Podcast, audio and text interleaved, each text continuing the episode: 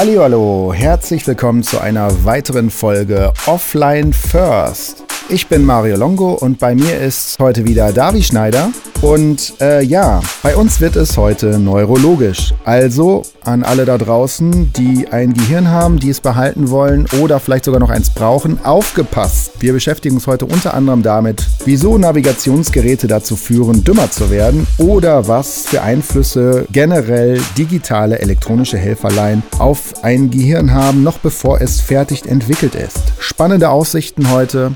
Aber so sind wir nun mal. Jetzt aber viel Spaß mit Offline First. Offline First, der We Show It Podcast für Körper, Geist und Seele. You know it, we show it. Ja, hallo Davi. hallo Mario.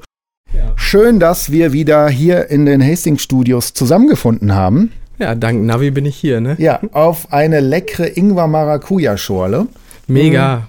Mhm. Kannte ich so noch nicht. Ähm, ist aber sehr, sehr lecker. Ja, finde ich auch. Ab und zu werde ich zwischendurch hier mal schlürfen. Genau. Das stört keinen. ja, unser heutiges Thema ist digitale Demenz. Habe ich gerade im Intro nicht gesagt, bewusst nicht gesagt. Du hattest optional vorgeschlagen, doof durch digital. Ähm, was hat dich dazu bewegt, dass wir das heute als Thema nehmen? Wie bist du darauf gekommen? Naja, äh, eigentlich ein Stück weit durch meinen eigenen Alltag. Ne? Ähm, ich habe ein iPhone und ich kann dem iPhone sagen, hallo Siri, äh, bitte erinnere mich daran, wenn ich nach Hause komme, die Waschmaschine anzuschalten. Und dann mhm. komme ich nach Hause und dann sagt mir Siri, denk dran, die Waschmaschine einzuschalten. Das heißt, ich äh, merke, wie ich nach und nach äh, immer mehr meine Kontrolle an irgend so ein Ding abzugeben und dieses, dieses Handy für mich wirklich viele Prozesse übernimmt, die ich eigentlich in meinem Kopf haben sollte. Mhm. Ich meine, früher als ich, ich bin ein Kind der 80er, wir haben uns noch Telefonnummern gemerkt, ne? Ja.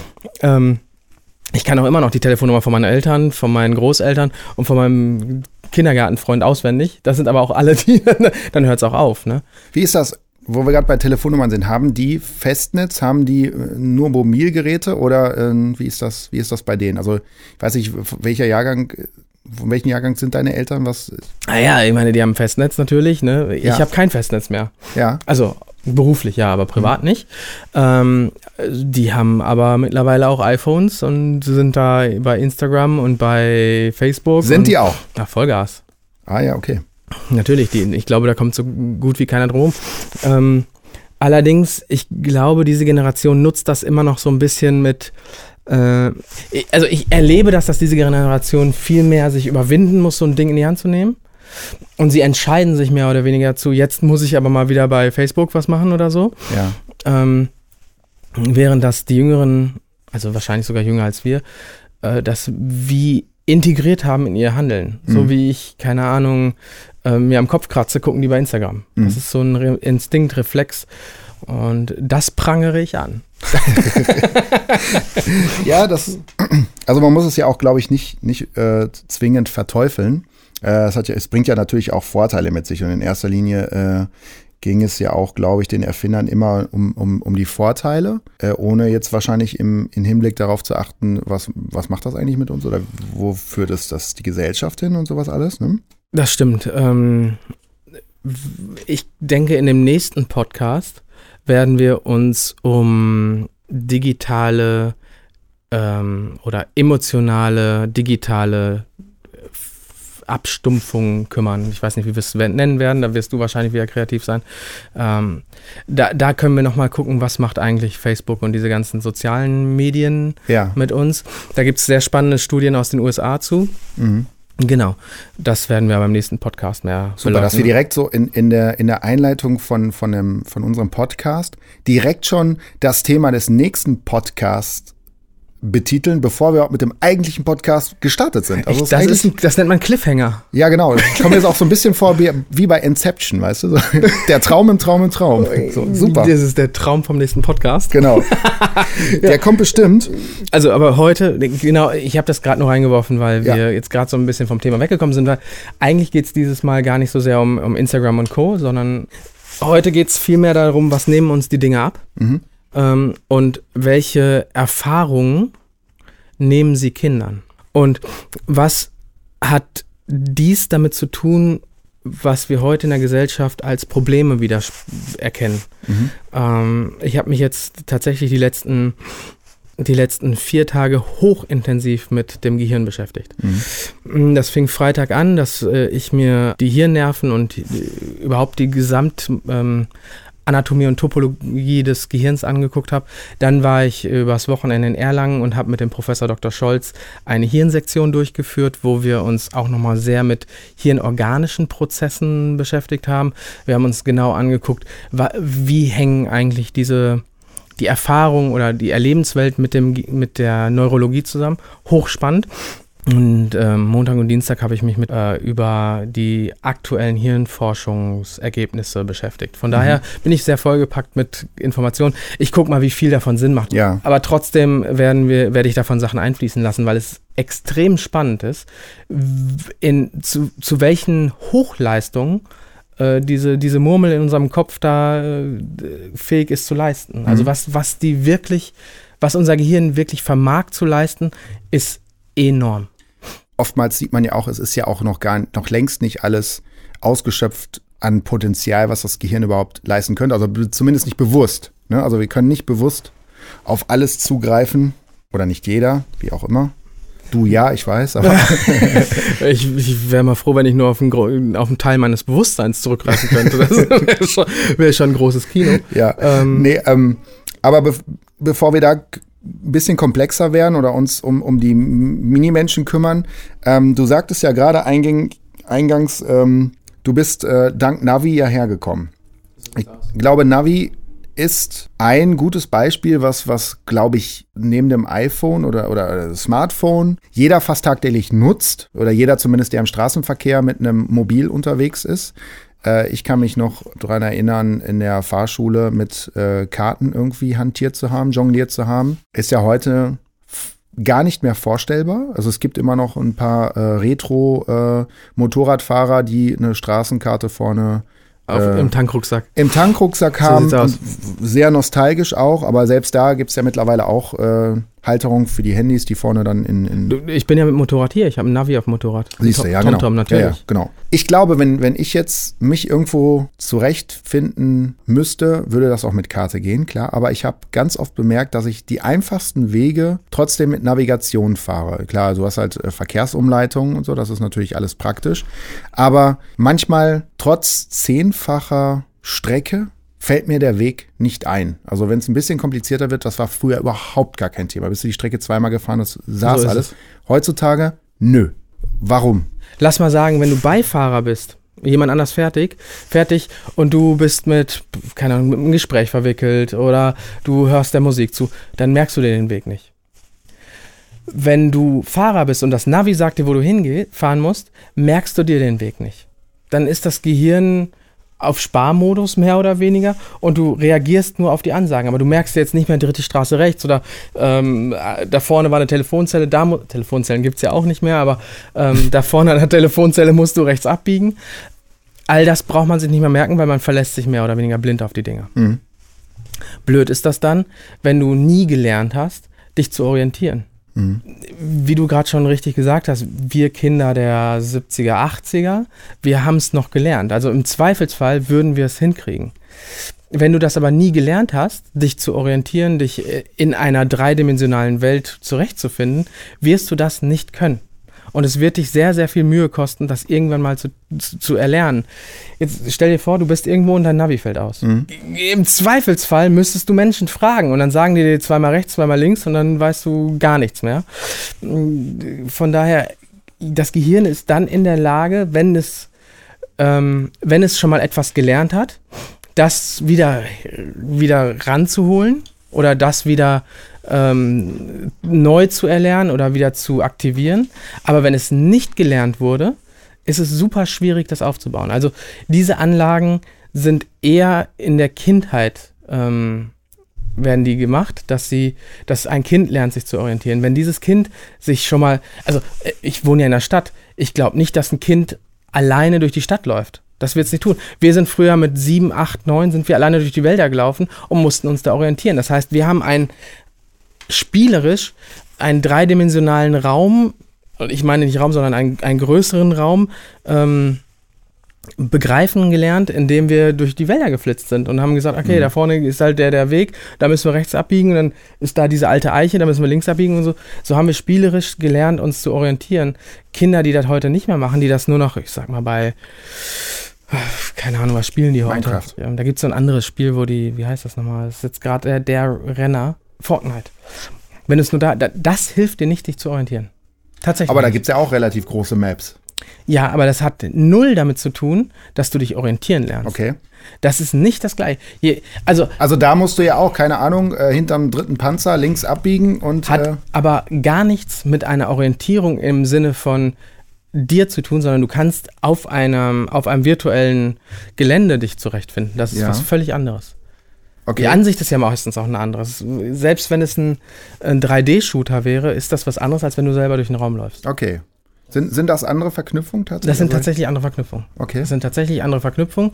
Ähm, Kannst du da tiefer gehen? Das, das würde mich jetzt interessieren. Wa- Warum? Also, weil selbst wenn du mit einer VR-Brille das machen würdest, ja.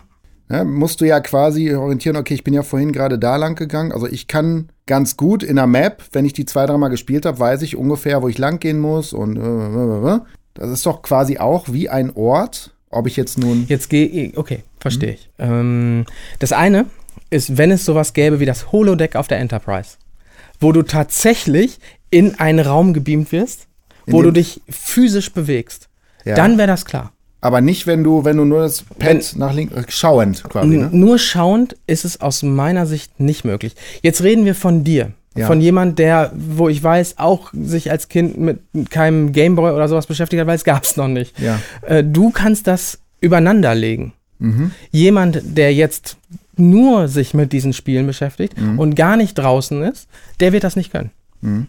Da wird das Gehirn in einer zweidimensionalen Map sich zurechtfinden und auch vielleicht, wenn es dreidimensional dargestellt ist. Aber tatsächlich sich orientieren, glaube ich, ist schwierig. Wobei das ja jetzt ein Extremfall ist, weil Kinder gehen ja auch trotzdem zur Schule und äh, lernen auch ein bisschen was im Straßenverkehr. Ist die Frage, ist es so? Ist es tatsächlich sich orientieren, wenn man ei- einen Weg läuft? Ist, es, ist es Erkunden von Gebieten, wo das Gehirn neue Synapsen, neue Verknüpfungen bilden muss, weil es etwas lernt? Man hat das an einer, an einer Maus getestet. Da hat man einzelne Fluoreszenzen in Nervenzellen, in Dendriten gepackt und hat geguckt nach 4, 8, 16 Stunden, wie verändert sich dieser Dendrit, also diese Nerven, diesen, diesen, diese Nervenverknüpfung oder dieser Nervenast. Und man sieht, dass er in vier Stunden sich so oft verändert, dass es die Forscher nicht geglaubt haben, dass es an einem Stück, was äh, mini kleines, zehn Veränderungen pro Stunde gibt. Zehn Verknüpfungen, die sich auflösen, sie neu. Das ist unfassbar. Und dieses wird es, wenn du nicht etwas physisch erlebst, nicht so viel geben. Dann wird es vielleicht die Hälfte oder ein Drittel so viel Verknüpfung geben, Mhm. aber du wirst es nie wirklich richtig lernen. Ich sage nicht, dass die völlig desorientiert sind, aber fürs Gehirn ist es nicht das Gleiche. Okay, ja, ich, ich, bin, ich bin gespannt auf die Testergebnisse, wenn die Maus Fortnite gespielt hat. Ja, Wie das- da die Synapsen sich verketten. Korrekt. Ja.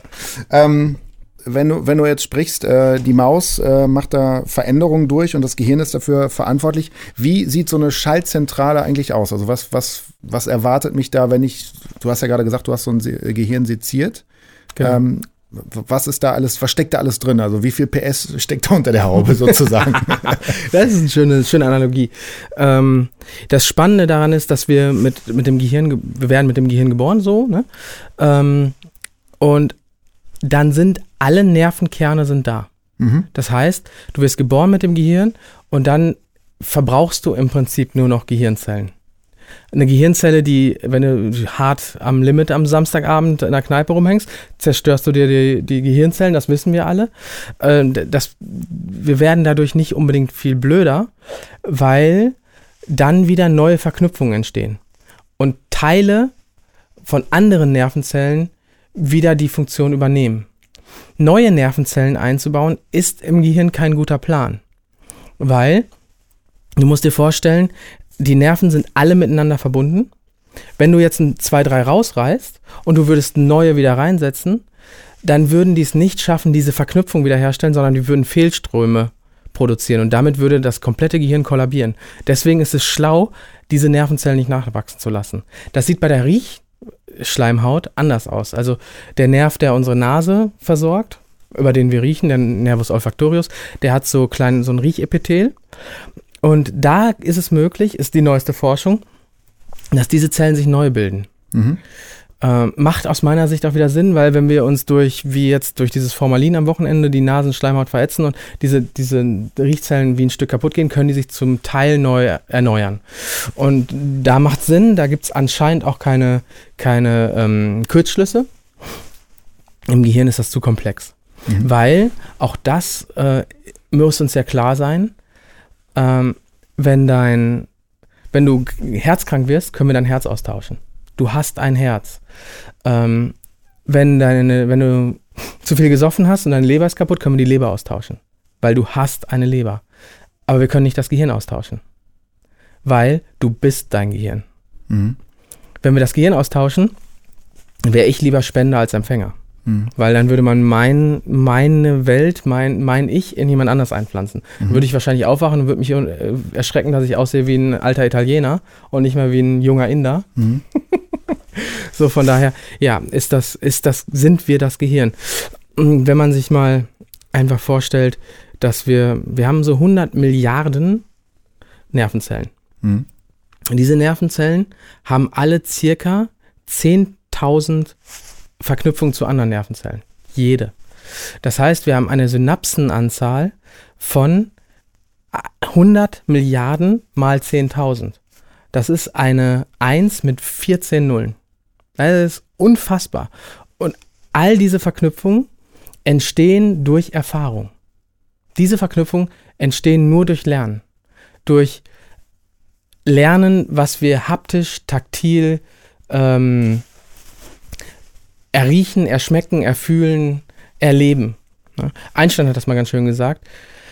Äh, Lernen ist erfahren, alles andere ist Information. Und da sind wir auch wieder genau bei unserem Thema, weil eigentlich ist das, wenn wir rausgehen, durch die Welt laufen, mit Menschen sprechen, im Kontakt mit Menschen sind, das sind Erfahrungen. Wenn du an so einem Bildschirm sitzt, ist das nur Information. Das ist nicht Lernen. Mhm. Wenn ich jetzt zurückspule und gucke nochmal aufs Gehirn, dann gab es ein paar spannende Geschichten dazu. Man hat zum Beispiel, ich erzähle jetzt zwei, drei davon. Ähm, ein Mädchen ist vom, vom Pferd gefallen. Ich weiß nicht, wie alt sie war. Sieben, acht, neun, zehn, keine Ahnung. Dann hat man sie durchs Röntgen und durchs MRT geschickt und dann ist aufgefallen, dieses Mädchen hat kein Kleinhirn. Eigentlich, wenn man dir dein Kleinhirn rausnimmt, ist vorbei. Was macht das Kleinhirn? Ah, das steuert ganz viele ähm, koordinative Sachen. Also wenn du jetzt zum Beispiel den Arm hebst, macht das die Muskelspannung, die du nicht bewusst steuerst. Das macht deinen Rumpf fest, das ähm, stabilisiert deine Beine, sowas. Also mehr so unterbewusste. Genau, ähm, es macht die Prozesse. Feinplanung von Bewegung und so weiter. Also mhm.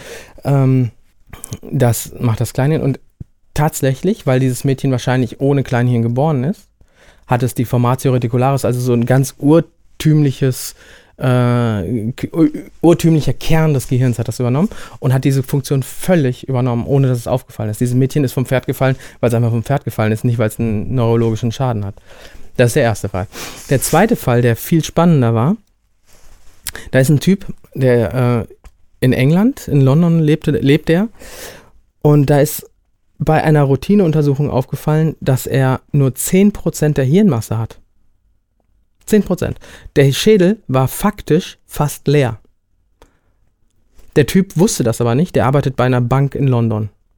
Der hat völlig normal gelebt. Da sind wir vielleicht wieder bei dieser bei der Ausgangsthese, wir greifen eh nur auf einen gewissen Prozentsatz des Gehirns. Da, ja, Oder das, das, war das andere, dieses, dieses kleine Stückchen Masse so präsent, das, dass es einfach alle Aufgaben übernommen hat. Genau. Das Gehirn ist dann in der Lage, all diese Funktionen zu übernehmen, obwohl es viel weniger Masse hat. Mhm. Es ist super spannend. Wir wissen noch nicht genau, wie es geht, was, was das dazu führt, aber auch das.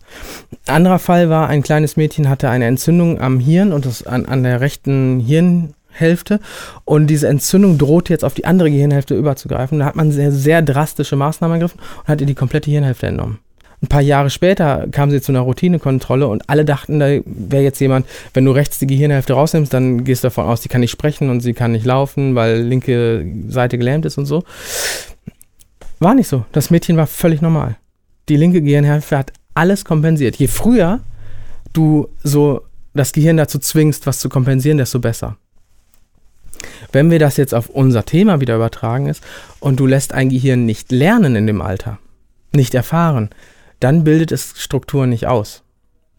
Und das hat tatsächlich Einfluss auf das komplette Leben. Mhm. Da gibt es ultra viele Forschung, äh, Forschungsergebnisse, Studien zu, was das alles ausmacht im Endeffekt. Ähm, und auch tatsächlich, was zu Demenz führt.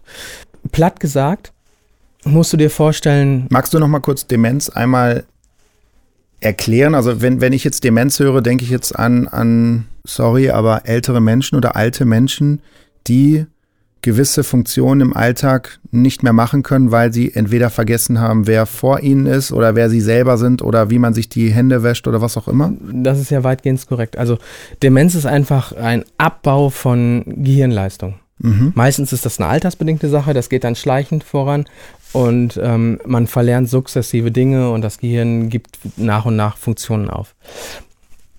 Stimmt nicht ganz mit den alten Menschen. Den jüngsten Alzheimer, äh, den jüngsten demenzkranken Patienten, den man gefunden hat, der war sechs Jahre. Oh. Tatsächlich geht das, kann das auch früh sein.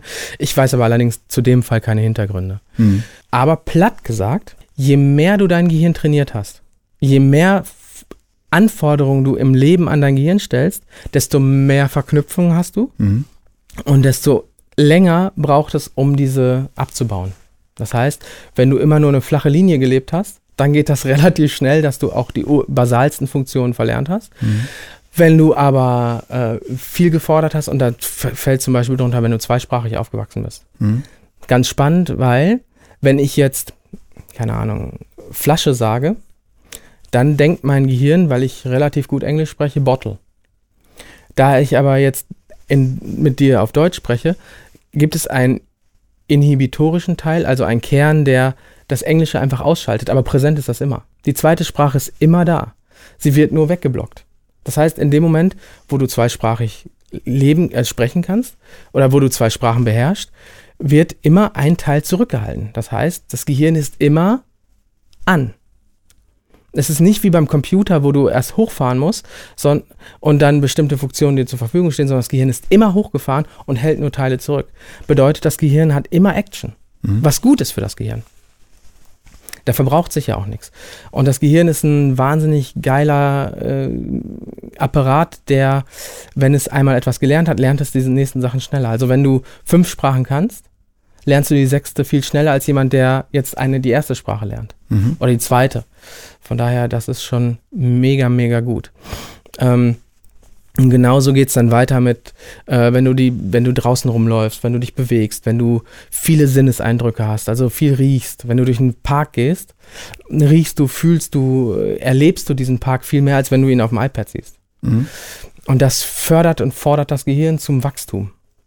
Und somit hast du später viel mehr Substanz. Und sagen, lass mal sagen, dein Gehirn ist so gut ausgeprägt, dass du ähm, weiß ich nicht, irgendwann anfängst abzubauen, würde es aber dann wahrscheinlich dauern, bis du 150 bist, bis das Gehirn auf dem Level abgebaut ist, wo es dich beeinträchtigt. Da gibt es spannende Fälle von, von einer Lehrerin, die mit 96 noch unterrichtet hat, also so freiwillig.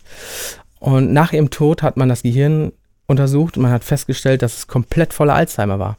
Die war aber nicht beeinträchtigt. Okay, wenn ich, wenn ich mir das jetzt so anhöre, auch aus, aus dem Aspekt gesehen, Elternteil zu sein, also als Vater eines äh, siebenjährigen Sohnes, stelle ich mir natürlich auch hier und da die Frage, wie fördert man als Elternteil das Ganze, weil ähm, willst den Kindern dann natürlich nicht die, die äh, neuen Medien äh, oder elektronische Geräte äh, vorenthalten, weil sie werden de facto in der Zukunft Alltag sein. Da kommt man wahrscheinlich auch gar nicht mehr drum herum. Ähm, wie fördere ich quasi genau diese Synapsenbildung. Jetzt habe ich zum Beispiel gehört, dass, dass man äh, durch musikalische Früherziehung genau solchen Problemen nicht vorbeugen kann, aber zumindest äh, ja, was Gutes für die Gehirnstrukturen oder für die Gehirnentfaltung äh, der Kinder tun kann. Wie sieht es damit aus? Das eine war ja, dass durch viele Sprachen sprechen das Gehirn gefordert wird und gefördert und dadurch sich das besser verknüpft miteinander. Das andere ist Sport, Theater, Spiel oder auch ähm, Musik. Die musikalische Früherziehung sorgt auf jeden Fall dazu, dass das Gehirn sich Mhm. vernünftig, dass sich das noch besser ausbildet. Man hat festgestellt, dass gerade auch Kinder, die mit klassischer Musik in Kontakt kommen, ähm, meistens ähm, doch ein bisschen intelligenter sind. Das weiß ich nicht, ob das plakativ immer. Was heißt das nur Hören von klassischer Musik? Auch das Hören von klassischer Musik fördert schon. Natürlich ist das selber Musizieren noch viel besser. Klar, wenn jemand Klavier spielen kann ähm, und quasi rechte, linke Hand unabhängig voneinander benutzt, dann hat das unfassbare, äh, das ist ein Turbo-Boost für die Kommissurbahnen, also für die kreuzenden Bahnen von der rechten zur linken Gehirnhälfte. Ähm, plus Assoziationsbahn. Also das, da, da ist dann wirklich die Hölle los. Und musizieren mega gut. Und bei den meisten Musikinstrumenten brauchst du ja ein unterschiedliche, also rechte Hand macht was anderes als die linke Hand. Hm? Beim Sport ist das auch oft so. Ähm, dann ein Teil natürlich, wenn du Kinder in Sport schickst, haben sie eine Anbindung vielleicht an ein, an ein Team, an eine Gruppe, an eine Mannschaft. Das ist schon ganz gut für die Ausbildung, weil so lernen sie soziale Kontakte, so lernen sie soziales Miteinander. Mhm. Das lernst du nicht, wenn du, wenn du den ganzen Tag vom iPad hängst und wenn du dich deine, deine Freunde digital triffst. Ne? Mhm. Also ich habe von Patienten gehört, dass die Kinder sich dann verabreden und dann sitzen die im Zimmer mit Kopfhörern auf und haben sich online verabredet und spielen dann online ähm, miteinander, aber die sehen sich nicht. Mhm. Da lernst du keine Interaktion zwischen Menschen. Mhm. Äh, halte ich für ziemlich, ziemlich absurd. Und auch da ist wieder keine, kein Erleben dabei. Mhm. Das ist ein, wie Einstein es gesagt hat, ein reines Informieren. Mhm. Vielleicht auch nicht mehr in meiner Generation, aber in der Genera Generation davor hat doch gemeinsam Mus Musizieren immer zu Familienaktivitäten äh, Aktivitäten dazugehört, oder? Weihnachten, glaube ich, klassisches Beispiel. Da Weihnachten. wird was vorgespielt und äh, Ja, oder, Hannes Wader, ein Bade aus den 60ern, 70ern. mhm. Ein sehr sozialkritischer Sänger, der hat später auch irgendwas mit Reinhard May gemacht. Der hat irgendwann mal in einem Interview erzählt, dass seine gesamte musikalische Ausbildung, die er hat, ausschließlich durch das Musizieren mit seiner Familie gekommen ist. das äh, war bei der Kelly Family ja auch so. Ja, ja, definitiv. Und äh, wie gesagt, heute, äh, ja, vielleicht singen die Eltern noch mal ein Schlafliedchen, weiß ich nicht, hast du, ob du das Ja. machst? Ja. So, aber gemeinsam singen? Machen wir tatsächlich ja. Also wir erfinden immer Lieder. Das liegt jetzt wahrscheinlich auch speziell an mir, dass ich So, zwangsläufig mit Musik zu tun habe. Nein, also wir, wir, der macht die Hi-Hat, ich mache die Kick, so Okay. die ganze Zeit. Nein. äh, cool. Ähm, nee, wir erfinden tatsächlich, also es gibt Situationen, wo wir, ähm, wo wir spielerisch einfach ein, ein, ein Musikstück erfinden. Ja, mega. Einfach weil es die Situation gerade erbringt und es ist halt lustiger, wenn man es wenn man's in ein Musikstück packt und dann irgendwelche Reime dazu erfindet. Also Ja, wir, mega. wir machen das tatsächlich. aber guck mal, wie viele Kerne vom Gehirn du dann ansprichst.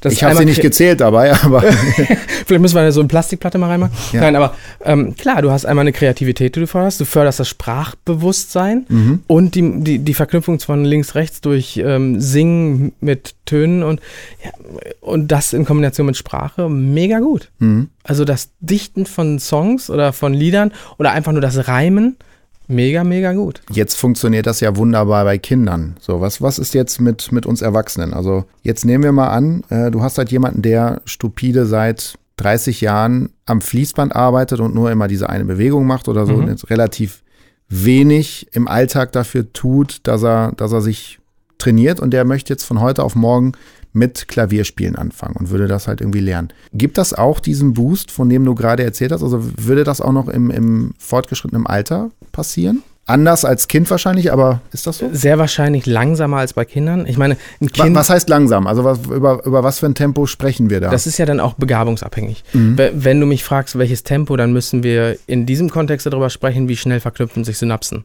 Mhm. Bei Kindern geht das rasend schnell, weil deren einzige Aufgabe ist es, Dinge zu erlernen. Mhm. Die müssen das lernen. Wir als Erwachsene müssen nicht mehr so wirklich viel Neues lernen. Daher geht das langsamer. Äh, Aber selbstverständlich ist das für das Gehirn in seinen Möglichkeiten eine hohe Herausforderung, Musik zu machen, also Klavier zu spielen. Mhm. Der wird erstmal sehr vorsichtig wahrscheinlich links zwei, drei Basstöne spielen, Mhm. die Bassline und rechts ein bisschen klimpern können. Aber alleine das fordert das Gehirn schon massiv heraus Mhm. und ist erwiesenermaßen eine Demenzprophylaxe. Nehmen wir mal ein praktisches Beispiel. Jetzt jetzt mache ich das und erlerne, also man, man setzt sich halt hin und erlernt halt Klavierspielen zum Beispiel, nehmen wir jetzt mal als, als mhm. Thema, linke Hand, rechte Hand. Jetzt bin ich da relativ gut vorangekommen. Was bringt mir das für Nutzen? Was, was könnte zum Beispiel, mache ich das jetzt mit, mit parallel noch mit Sprachen oder ich, ich mache jetzt viel diese Kreuzverbindung oder die stelle ich jetzt irgendwie her. Was für Nutzen ziehe ich da noch? Gibt es da auch irgendwie das, wo man was merken kann? Also ich, ich sage jetzt mal einen Verbesserungsaufbau. Äh, Gibt es da ein nächstes Level, was ich da bestreite oder passiert das alles nur im Unterbewusstsein? Lass mal sagen, wahrscheinlich wird ein Effekt davon sein, dass sich dieser Mensch schneller Dinge merken kann und sie schneller wieder abrufen kann. Mhm.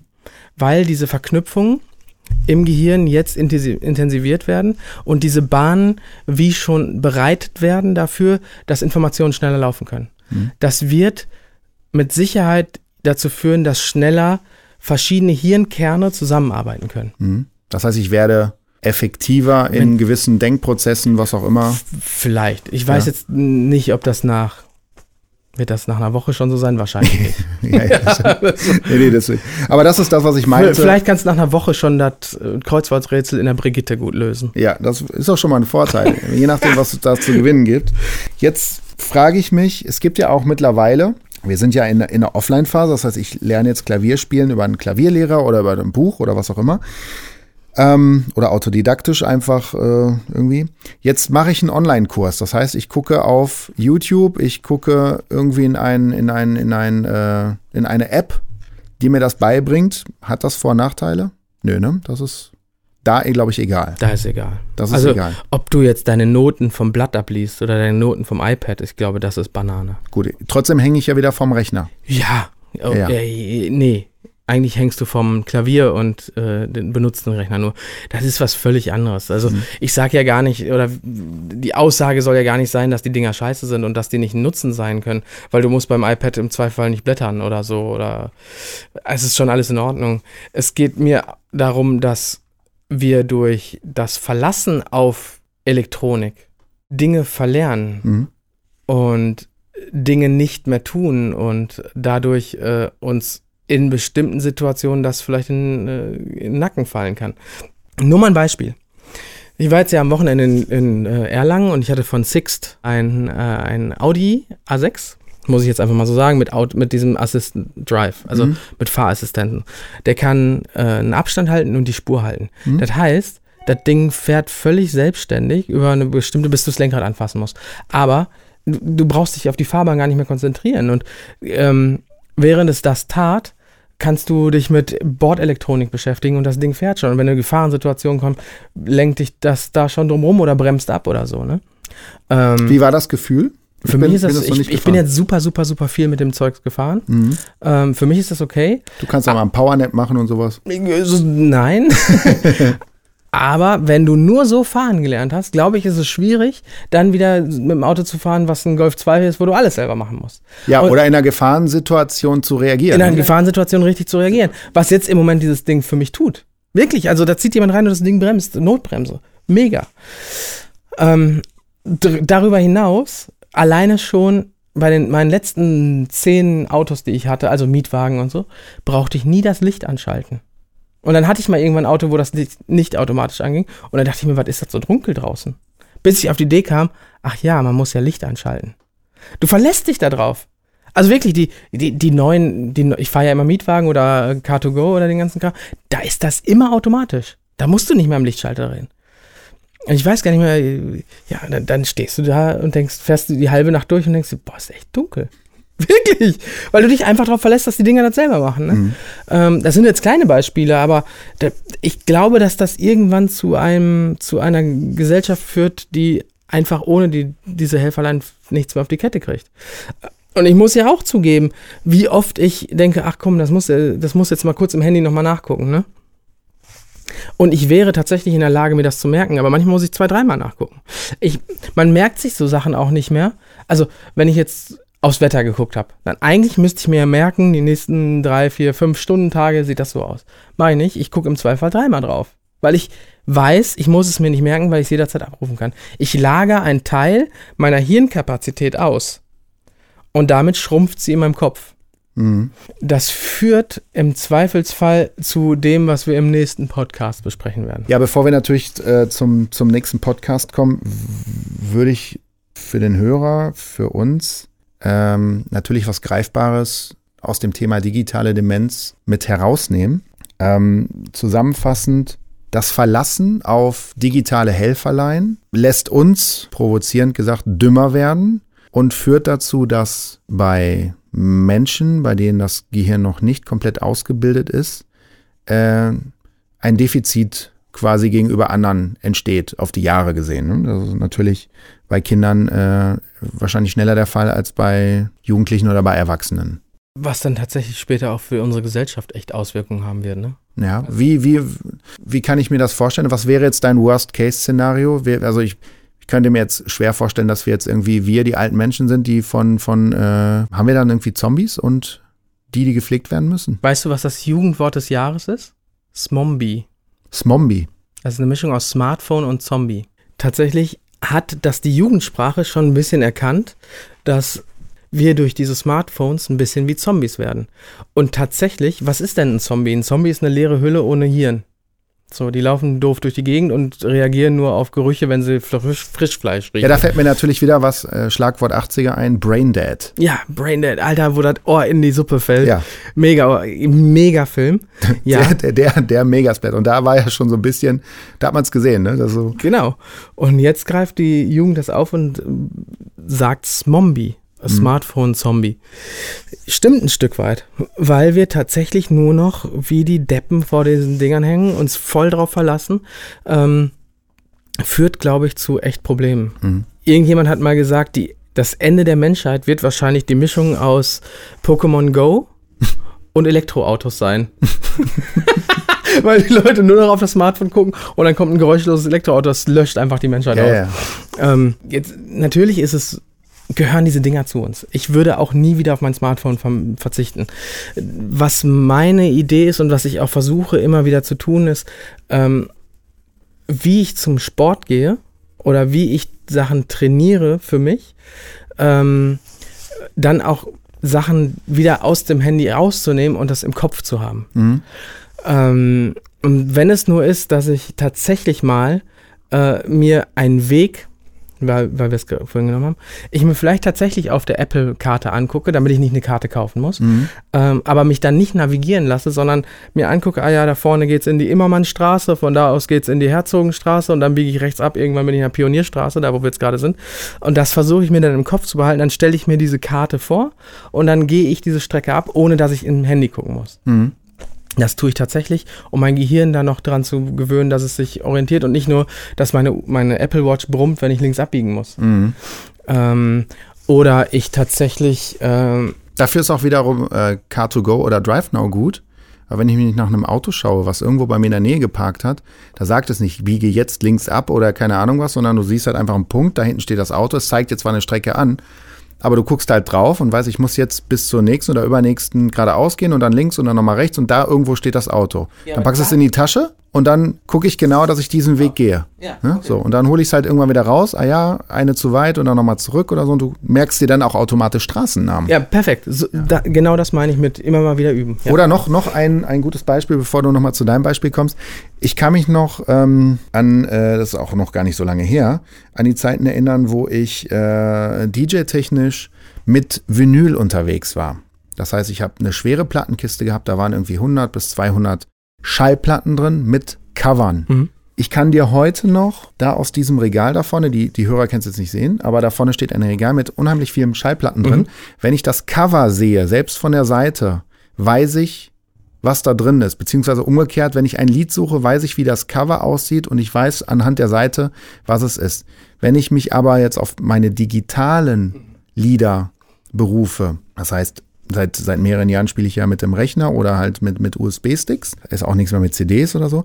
Da gibt es keine Cover. Also es gibt zwar schon Cover digital, mhm. aber eigentlich orientiere ich mich wieder an den Covern. Es gab eine Zeit, da haben, haben die Player noch nicht die Cover angezeigt. Da habe ich wirklich Schwierigkeiten gehabt, die Lieder zu finden. Also das ist so, du guckst da durch, du hast einen Namen und einen Titel, Das war eine Zeit lang so, da war ich total mit überfordert. Das heißt, ich musste mir eine Playlist machen und zu sagen, das war gut, das war gut, mit irgendwelchen Notizen. Mhm. Heute geht's wieder. Ich weiß, das Cover, das Label, alles klar. Aber diese Verknüpfung, einen Song im Ort zu haben und eine Farbe oder ein, oder ein Bild dazu zu haben, macht es mir einfacher, auf das Erlebnis, das Lied war gut, das war, Lied war schlecht, zurückzugreifen. Klar, weil, weil das ist das, was ich am Anfang gesagt habe. Wir lernen haptisch. Mhm. Und wenn du was in die Hand nimmst und es angucken kannst von drei Seiten dann kann man sich das viel besser merken, weil so haben wir ja früher funktioniert. Ne? Mhm. Du hast ja eine Beere gegessen, die hast du dir angeguckt, ähm, hast von allen Seiten und hast verstanden, besser nicht essen. Mhm. So, oder du hast einen Pilz gesehen, ro rotes Dach mit weißen Punkten drauf, besser nicht essen. Hast du dir von allen Seiten angeguckt. Wenn du jetzt nur eine Liste mit schwarzen, weißen Texten gehabt hättest, würdest du das wahrscheinlich so nicht merken. Das, das ist für unser Gehirn zu abstrakt. Wir denken in Bildern, in Mustern, in Farben, in Gerüchen, in so. Wir, wir denken nicht in schwarz-weißen Texten. Mhm. Ähm, von daher, ja, das stimmt. Und wenn man sich die, diese Erfahrung nimmt, äh, wird das Gehirn niemals diese, diese Dinge verknüpfen können und lernen. Mhm. Und somit, ja, bleib, bleibt dir ein großer Teil deiner Gehirnkapazität dann verborgen. Mhm. Was wieder dazu führt, dass schnelle Degenerationen passiert und somit du irgendwann tatsächlich zombie-mäßig durch die Gegend läufst. Mhm. Also ich kann nur jedem raten, offline first, ne? Immer mal wieder das Handy ausschalten, wegtun, ähm, versuchen selber Dinge zu erinnern, ähm, ja. Okay, du, Allein, du alleine schon, alleine schon, wenn wir, wenn wir jetzt wieder von den 80er reden, dann haben wir uns, keine Ahnung, montags verabredet und haben gesagt, Samstag treffen wir uns auf dem Fußballplatz. Mhm. Da musste nicht nochmal 12 WhatsApp und wer kommt wirklich. Da war einfach, Samstag, 12 Uhr, waren wir auf dem Fußballplatz. Da, da gab es auch nicht, dass man nochmal nachfragt, weil wir haben uns vielleicht im Zweifel nicht gesehen oder da war das einfach so. Das musstest du dir im Kopf merken, da hast du dir nicht einen Terminkalender, im Termin im Kalender eingetragen, was dich dann zwei Stunden vorher erinnert hat. Mhm. Womit wir, glaube ich, schon wieder ein bisschen zu, bei der Einleitung sind für das, äh, für das nächste Thema, weil so eine, so eine WhatsApp-Nachricht oder eine SMS, ich kann nicht kommen, sorry, oder ich komme nicht, ist natürlich was anderes als ich muss mich einen Tag später erklären, warum ich nicht da war oder ich muss mich auf den Weg sagen, machen und sagen, Leute, mir geht's nicht gut, aber da hat man relativ schnell gesehen, geht's dem wirklich nicht gut oder äh, was weiß ich irgendwie was. Also die Hürde zu sagen, ach, ich habe keinen Bock, ich komme doch nicht mal eben schnell da, ich bin verhindert oder so, ja. natürlich auch eine andere als äh, äh, wie wir es damals hatten. Jetzt könnte man ja wieder ganz boshaft sagen, damals war alles anders, das haben unsere Eltern auch schon immer gesagt. Ähm, das soll es ja natürlich nicht sein, aber der Appell äh, zu sagen, offline first, äh, macht das Handy mal aus, macht die digitalen Geräte mal raus und versucht mal auch ein bisschen analog klarzukommen mit einer Karte, mit, mit den Umgebungen draußen, sich einfach mal äh, ein Gefühl dafür zu schaffen, äh, was passiert eigentlich im Hier und Jetzt. Jetzt äh, sind wir so ein bisschen Shanti-Shanti unterwegs, aber ja, genau das ist es. Ähm, Karte, Navigation, äh, sich zurechtfinden ist das eine. Gibt es noch so zwei, drei andere Tipps? Naja, wenn, wenn wir die Liste, die ich vorhin angefangen habe, mit was ähm, hilft dem Gehirn, sich gut zu entwickeln oder mhm. was hilft dem Gehirn, sich gut weiterzuentwickeln, dann ist eines davon Verbindlichkeit. Also eingebunden sein in ein System und da auch eine gewisse Verantwortung zu haben. Und das, was du gerade sagst, sich mit einer WhatsApp abzumelden, hat nichts mit Verbindlichkeit und mit, mhm. mit Verantwortlichkeit zu tun, sondern du tippst es rein, das ist wie, als würdest du online was abbestellen. Extrem unpersönlich. Extrem unpersönlich und zeigt aber auch, wie egal man sich vielleicht gegenseitig ist. In, also in meiner Welt äh, spricht man miteinander dann. Ne? Also wenn jemand einen Job kündigt per WhatsApp, was ich auch schon gehört habe, äh, ist das völlig schräg. Mhm. Und ich glaube, dass das nicht gesund ist für Menschen, mhm. wenn sie sich gegenseitig so egal sind und wenn man so austauschbar ist und wenn ähm, Du kannst dein Gegenüber ja auch gar nicht mehr einschätzen. Auch das bleibt völlig auf der Strecke, wenn du immer nur über ja, das immer Nicht nur, dass du es nicht einschätzen kannst, vielleicht fehlen dir auch die Fähigkeiten dazu, mhm. den jemanden einzuschätzen, weil ohne Emoji du nicht mehr weißt, was er meint. Lol. Lol. WTF. Okay, ich sehe, wir kommen schon wieder tatsächlich in, in emotionale Gefilde. Ähm, du hast es eingangs schon gesagt. Das sollte äh, dringend äh, das Thema unseres nächsten Podcasts werden. Ähm, ja, und ich denke, dass wir äh, die digitale Demenz heute ausführlich von allen Seiten mal äh, denke, dass wir heute die digitale Demenz äh, ganz gut ins Feld gebracht haben. Wer sich allerdings äh, noch weiter dafür interessiert, weil, wie gesagt, wir kratzen ja lediglich an der Oberfläche. Ähm, es gibt ein Buch, das heißt sogar digitale Demenz, äh, ist vom Professor Dr. Dr. Med äh, Spritzer. Ähm, hattest du eingangs gesagt, könnte. Spitzer, nicht Spritzer. Spitzer. Wir lassen das auch drin, das schneide ich nicht raus. Das schneidest du bitte nicht raus. Nein, das schneide ich nicht raus, das lasse ich drin. Ich war verwirrt durch das Professor Dr. Dr. Med, das sind so viele Titel. Ja, die habe ich analog abgelesen vom Zettel und da passieren dann auch Sehr so gut. Spritzer und Spitzer. Nein, aber wer sich äh, etwas näher damit beschäftigen möchte, kann das gerne da nachlesen. Äh, wir danken natürlich für das tolle Wort digitale Demenz. Wahrscheinlich hat er es auch erfunden. Genau, das ist tatsächlich von ihm. Genau, Ganz tolles Buch übrigens. Äh, sehr zu empfehlen. Ja, das war's dann für heute. Vielen lieben Dank, dass ihr dabei wart. Wenn euch das Thema gefallen hat, dann abonniert doch unseren We Show It Podcast Channel auf den gängigen Podcast-Kanälen wie Spotify, iTunes oder was auch immer. Wenn ihr Lust habt, könnt ihr uns auch gerne einen Kommentar oder Feedback hinterlassen. Wir freuen uns über jede Meinung. Danke fürs Zuhören und euch noch eine schöne Zeit. Bis zum nächsten Mal bei Offline First.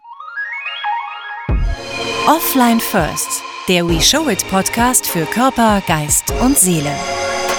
You know it, we show it.